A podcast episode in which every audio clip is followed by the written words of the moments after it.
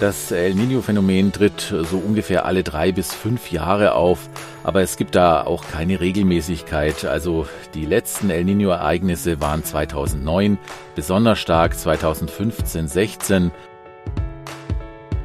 Aber irgendwann bildet sich dann über dem Mittelmeerraum eine Hitzeglocke, die kommt aus der Sahara raus, also die heiße Luft über der Sahara dehnt sich aus und dehnt sich dann eben in den Mittelmeerraum aus. Und das ist dieses Jahr schon besonders früh passiert, eben über Spanien.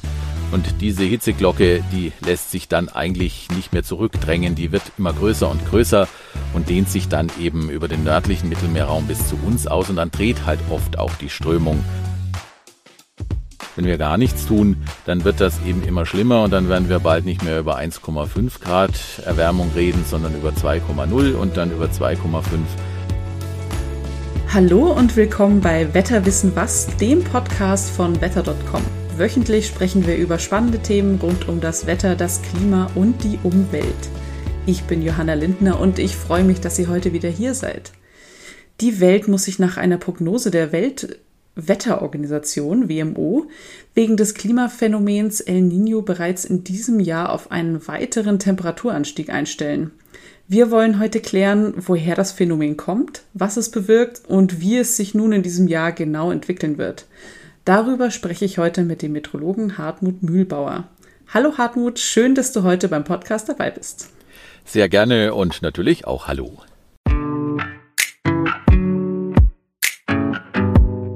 Klären wir doch zunächst einmal für Leute, die das vielleicht gar nicht wissen, was El Nino und das Gegenstück El äh, La Nina eigentlich sind. Wie entwickeln sich beide und was sind die jeweiligen Auswirkungen? Also beide Phänomene finden aus unserer Sicht weit weg statt, nämlich im Pazifik. Der Pazifik ist aber die mit Abstand größte Wasserfläche der Erde und beeinflusst eigentlich allein durch ihre Größe die weltweiten Prozesse. Normalerweise gibt es im Pazifik eine Strömung, die von der Antarktis, also vom äußersten Süden, an der Westküste Südamerikas nach Norden Richtung Äquator führt. Das ist eine kalte Strömung. Sie kommt ja aus der Antarktis, also führt kaltes Wasser mit und heißt nach dem deutschen Naturforscher Alexander von Humboldt eben Humboldtstrom. Am Äquator dreht diese Strömung nach Westen und das Wasser fließt jetzt Richtung Indonesien und Australien. Diese Fortsetzung der Strömung nennt man dann südlichen Äquatorialstrom. Einher geht diese Wasserströmung mit südlichem Wind. Die Winde sind auf den, Äquator, äh, auf den Äquator zugerichtet, also ein Südostpassat. Ist diese Strömung dann jetzt sehr stark ausgeprägt, dann spricht man von La Nina. Das ist also einfach eine Verstärkung dieser Strömung. Die Wassertemperaturen sind dann aber mindestens 0,5 Grad niedriger als normal, meistens sogar ein Grad niedriger. Das klingt jetzt sehr, sehr wenig, ist aber bei der riesigen Wasserfläche schon ziemlich bedeutsam. Und wie entsteht nun El Niño? Beim El Niño-Phänomen wird es dann so richtig spannend. Plötzlich werden nämlich die Passatwinde schwächer und da die Passatwinde so ein Antrieb für das, für das Wasser sind, strömt das Wasser nicht mehr so stark und die Wasserwanderung am Äquator wird immer schwächer. Und das wird dann eigentlich total eigenartig. Die Strömung kehrt sich sogar um. Das Wasser strömt jetzt verkehrt herum von Indonesien und Australien am Äquator entlang zurück nach Peru. Vorher hat es genau die umgekehrte Richtung. Das heißt jetzt über Indonesien und Australien, da entsteht ein riesiges Hochdruckgebiet. Es ist da jetzt trocken und vor, Äqua vor Ecuador und Peru, da entsteht ein Tief mit viel Feuchtigkeit. Da ist die Luft gleich hinter der Küste äh, so richtig nach oben gehen muss, um die Barriere der Andengipfel zu übersteigen wachsen da einfach riesige Wolkenberge in den Himmel und es schüttet in verheerendem Ausmaß. Die Wassertemperatur steigt dann eben auch deutlich an und liegt dann mindestens 0,5 Grad über dem Durchschnitt. Bei starken Ereignissen können das bis zu 2 Grad werden. Und diese ungewöhnliche Situation heißt eben El Niño. Am stärksten ist die Abweichung meist so um die Weihnachtszeit herum. Deswegen auch der Name El Niño. Der Junge gemeint ist hier das Christuskind. El Nino ist also so sozusagen das Gegenstück zu La Nina. Genau so ist es. Wie haben sich denn El Nino und La Nina in den letzten Jahren jetzt schon gezeigt? Das El Niño-Phänomen tritt so ungefähr alle drei bis fünf Jahre auf, aber es gibt da auch keine Regelmäßigkeit. Also die letzten El Niño-Ereignisse waren 2009, besonders stark 2015, 16 und wieder recht schwach 2018, 19. Wenn wir weiter zurückgehen, dann finden wir starke El Niño-Ereignisse auch 1982, 83 und 1997, 98. In den Jahren zwischen zwei El Niño-Ereignissen, da tritt La Niña auf. Meist. Nicht immer, aber meist. Und interessant ist, dass es die letzten drei Jahre, 2020 bis 2022, eine andauernde La Niña-Situation gab, also drei Jahre hintereinander. Und sowas gab es seit Wetteraufzeichnungen noch nie. Gibt es einen Grund, warum das auf einmal drei Jahre hintereinander kam und vorher noch nie? Den gibt es sicher, aber das wissen wir leider nicht. Das äh, La Nino-Phänomen genauso wie das El Nino-Phänomen sind zwar eine der im Augenblick meist untersuchtesten ja, Phänomene auf der Erde, aber warum sich das äh, so verhält, das weiß man im Augenblick noch nicht. Das liegt auch ein bisschen daran, dass diese Untersuchungen erst in den letzten Jahrzehnten mit der Satellitentechnik eigentlich genauer geworden sind und erst jetzt kann man eigentlich beginnen, Prozesse zu modellieren, wie sich sowas ereignen kann. Wir sprechen da ja von einer völligen Umkehr der äh, Wasserströmung im Pazifik. Also das ist jetzt mal nicht eben was Kleines und äh, deswegen muss man da weiter untersuchen. Im Augenblick gibt es noch keine belastbare Theorie. Man weiß zwar, wie es funktioniert, aber nicht warum. Da können wir also in Zukunft auch noch was dazulernen. Die Weltmeere sind in diesem Jahr von Mitte März bis Ende April im Durchschnitt so warm gewesen wie noch nie seit Beginn der Messungen in den 80er Jahren, nämlich ganze 21 Grad. Wie hängt das denn mit dem nachlassenden äh, mit, oder mit der nachlassenden La Nina zusammen? La Nina hat auf unser Weltklima so eine gewisse Kühlfunktion. Äh, große Erdflächen sind ja eben einfach kühler als normal. Und fällt diese Kühlfunktion weg, dann steigen natürlich auch automatisch die durchschnittlichen Temperaturen der Weltmeere. Genau das beobachtet man in den letzten Wochen. Erschreckend daran ist eigentlich, wie schnell das geht in diesem Jahr. So ist die, Durchschnitts äh, die Durchschnittstemperatur im Pazifik in den letzten Monaten um 0,5 Grad gestiegen und zieht natürlich auch die Mitteltemperaturen der Weltmeere mit nach oben. Kann es in diesem Jahr also zu einem El Nino kommen und äh, wie hängt das mit dieser Meerestemperatur zusammen? Also ein Monitoring der Situation in den Weltmeeren und speziell auch im Pazifik macht NOAA. Das ist die National Ocean das ist die National Oceanic and Atmospheric Administration, also die amerikanische Ozean- und atmosphärische Behörde. Und die hat im Augenblick ein normales, also durchschnittliches Temperaturniveau festgestellt. Allerdings ist das so, dass äh, dieser starke Anstieg der Temperaturen in den letzten drei Monaten sich wahrscheinlich weiter fortsetzen wird. Gleichzeitig eben modelliert die NOAA auch die weitere Entwicklung. Das sind recht komplexe Prognosemodelle, in denen all die gemessenen Daten einfließen und da gibt es im Pazifik ja einige. Und das Ergebnis dieser Modellierung zeigt ihm eindeutig einen weiteren Temperaturanstieg im Pazifik und damit eine stark steigende Wahrscheinlichkeit für El Nino. Mittlerweile gehen die Wissenschaftler sogar davon aus, dass eine 80-prozentige Wahrscheinlichkeit für El Nino bevorsteht. Das heißt also, es wird in diesem Winter zu einem El Nino-Ereignis kommen. Wie stark das wird, das ist aber eben noch nicht sicher. Das werden die kommenden Sommer- und Herbstmonate erst zeigen können. Also gibt es ja schon deutliche Anzeichen, dass es einen El Nino gibt, aber man weiß noch nicht genau, wie stark. Ja, die Anzeichen sind eindeutig. Die Temperaturen in Südostasien, die explodieren zurzeit. Wir hatten in Vietnam in einem Ort, der heißt Hoi Huan, ich hoffe, das habe ich jetzt richtig ausgesprochen, in den letzten Wochen 41, äh, 44,1 Grad gemessen. Das war ein noch nie dagewesener Rekord. In Luang Prabang in Laos 43,8 Grad, auch das ein Rekord. Und der absolute Rekord in Tak in Thailand 45,4 Grad. Verbunden mit der dort herrschenden hohen Luftfeuchte sind diese Temperaturen eigentlich kaum mehr erträglich und steigen in Südostasien und Indonesien aber die Temperaturen, dann ist das schon ein deutliches Anzeichen auf El Nino. Das heißt, dort bildet sich ein Hitzehoch und dann kehrt sich die Strömung eben nach und nach um und auch die extrem starken Schneefälle und danach die extrem starken Regenfälle in Kalifornien mit nie dagewesenen Überschwemmungen deuten auf eine Tiefdruckbildung dann eben vor der Westküste der beiden Amerikas hin. Und das zeigt aber auch gleichzeitig die Wucht, mit welcher das Phänomen dann schon bei seiner Entstehung einhergeht. Das ist ja Wahnsinn. Das heißt, äh, El Nino ist wirklich auf der ganzen Welt zu spüren. Ja, das kann man ganz klar bejahen. Einige Auswirkungen haben wir ja jetzt schon gesehen und mit fortschreitender Ausbildung des El Nino-Phänomens werden die Auswirkungen sich verstärken. Wir müssen ja immer noch davon ausgehen, im Augenblick haben wir noch keinen El Nino. Das sind noch neutrale äh, sozusagen Temperaturen, also durchschnittliche Temperaturen. Aber es zeigt sich halt schon, dass diese Luftdruckverteilung über dem Pazifik sich umkehrt und äh, jetzt erstmal treffen diese Auswirkungen natürlich hauptsächlich den Pazifik und die angrenzenden Länder, also die USA, Mittelamerika, Südamerika und Indonesien und Australien.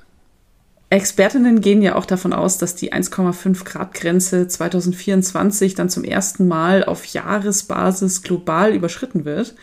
Wie wahrscheinlich ist denn das und ist das auch eine direkte Auswirkung von El Nino?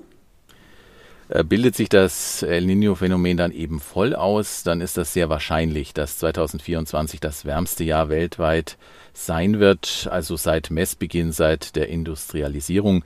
Und bereits 2022 war es ja trotz des kühlenden La Nina-Effekts extrem warm. Fällt dieser Effekt dann weg, also haben wir dann El Nino, dann steigen die Temperaturen natürlich deutlich und gehen eigentlich, man kann fast sagen, förmlich durch die Decke. Dazu kommt, dass äh, die nächsten Jahre ähm, dazu kommt, dass die Jahre mit den stärksten El Nino-Ereignissen auch immer zu den wärmsten weltweit gezählt haben. Das bisher wärmste Jahr seit Wetteraufzeichnungen beispielsweise war 2016 und das folgte auf einen sehr starken El Nino und damit sieht es also für die nächsten Jahre oder solange das El Nino-Phänomen anhält, nicht gut aus für unser Weltklima. Die 1,5 Grad Marke wird wohl sehr wahrscheinlich überschritten. Da sind wir ja nur noch knapp darunter. Und das wird Auswirkungen, äh, das sind eigentlich die Auswirkungen der letzten Jahrzehnte. Kurzfristig ändern können wir da eigentlich nichts mehr.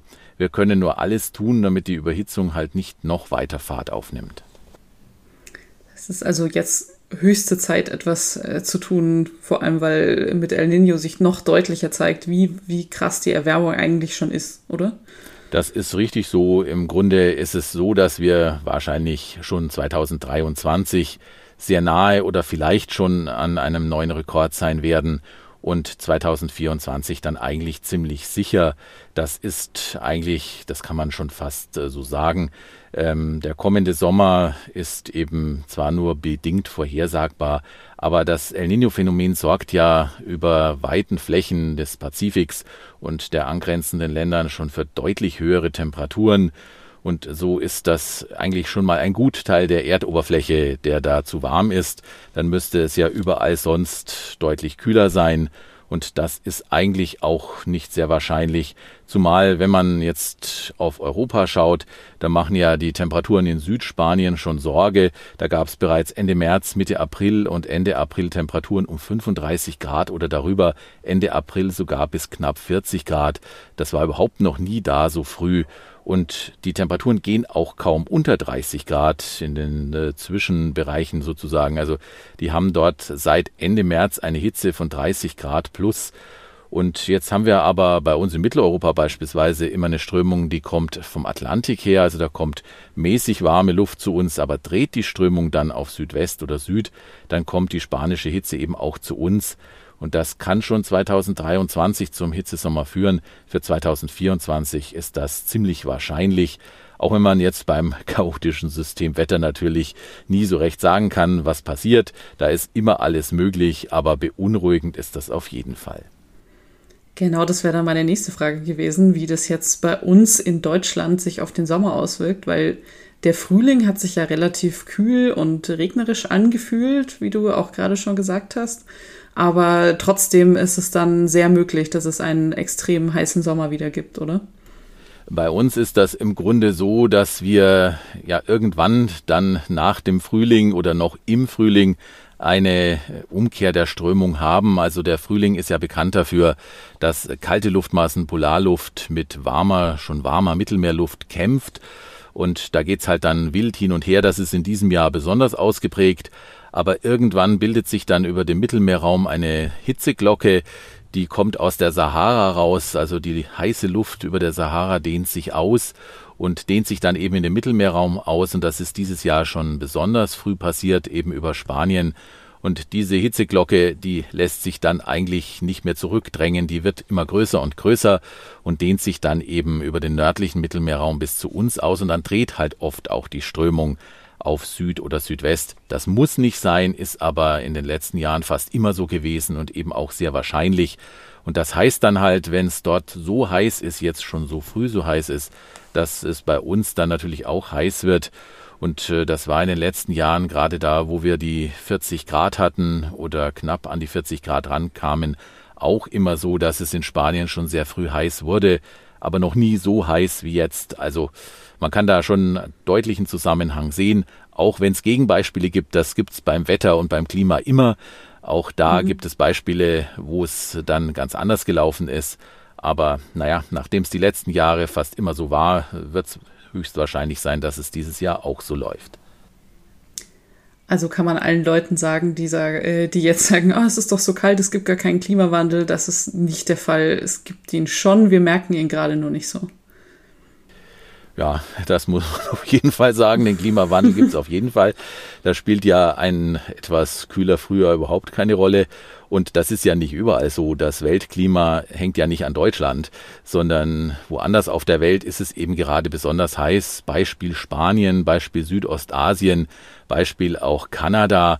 Ähm, das sind viel größere Weltgegenden und da spielt es kaum eine Rolle, wenn es mal irgendwo ein bisschen kühler ist. Im Grunde ist das Wettergeschehen sowieso dynamisch. Wenn es irgendwo besonders heiß ist, ist es natürlich auch irgendwo etwas kühler. Da sind wir jetzt gerade eben drin in dieser Zone, in dieser kühleren Zone. Vielleicht werden wir uns dieses Jahr noch nach diesem kühlen und regnerischen Frühjahr zurücksehnen. Das kann durchaus möglich sein. Ja, das äh, glaube ich auch tatsächlich. Also dann wird es noch sehr angenehm in Erinnerung bleiben. Was passiert denn äh, nächstes Jahr und in weiterer Zukunft dann weltweit, wenn wir so weitermachen? Also die Auswirkungen sind ziemlich vielfältig. Es stellt sich ja, wie wir jetzt wissen, auf einem Großteil der Erdoberfläche die Zirkulation komplett um.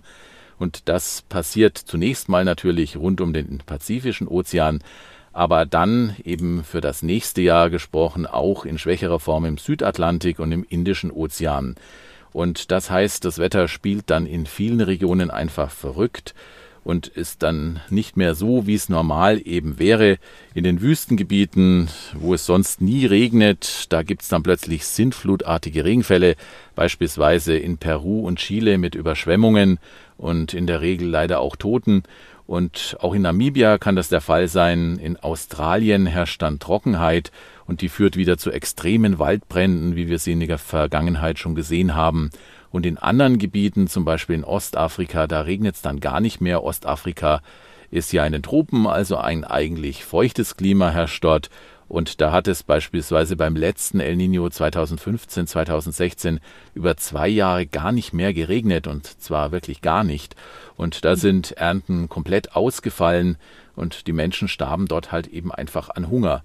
Und in Asien, da gibt es diese verheerenden Auswirkungen ähnlich auch äh, beispielsweise in Südostasien und Indonesien. Dass La Nina jetzt plötzlich dann doch wieder zurückkommt und alles nochmal abkühlt, das, wie wahrscheinlich ist das? Das äh, ja, wäre tatsächlich vor zwei Monaten noch möglich gewesen. Das hat man letztes Jahr auch nicht angenommen, äh, dass La Nina zurückkommt, aber kam dann doch mal zum dritten Mal.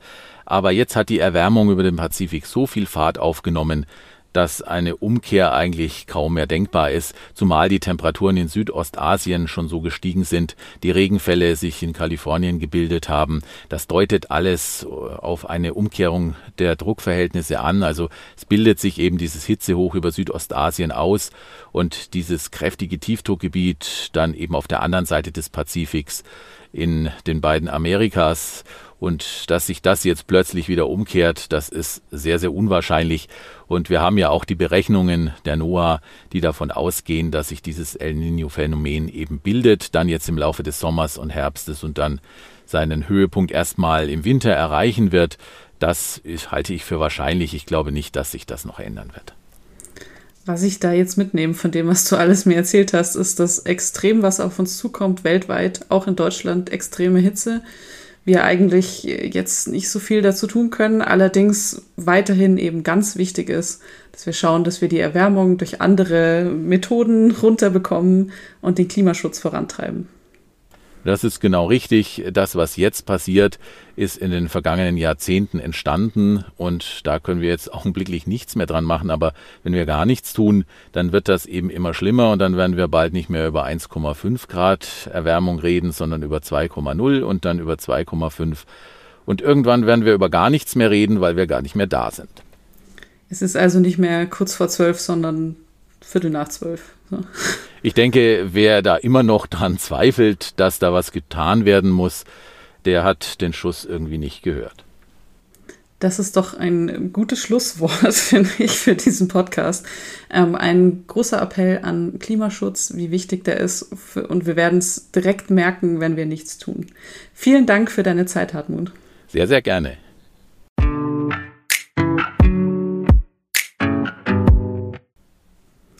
Bis zum nächsten Mal bei Wetterwissen was. Dann gibt es wieder neue spannende Themen zum Wetter und zum Klima. Wenn euch diese Folge gefallen hat, dann lasst uns doch mal eine positive Bewertung bei Apple Podcasts, Spotify oder dem Podcast-Anbieter eurer Wahl da.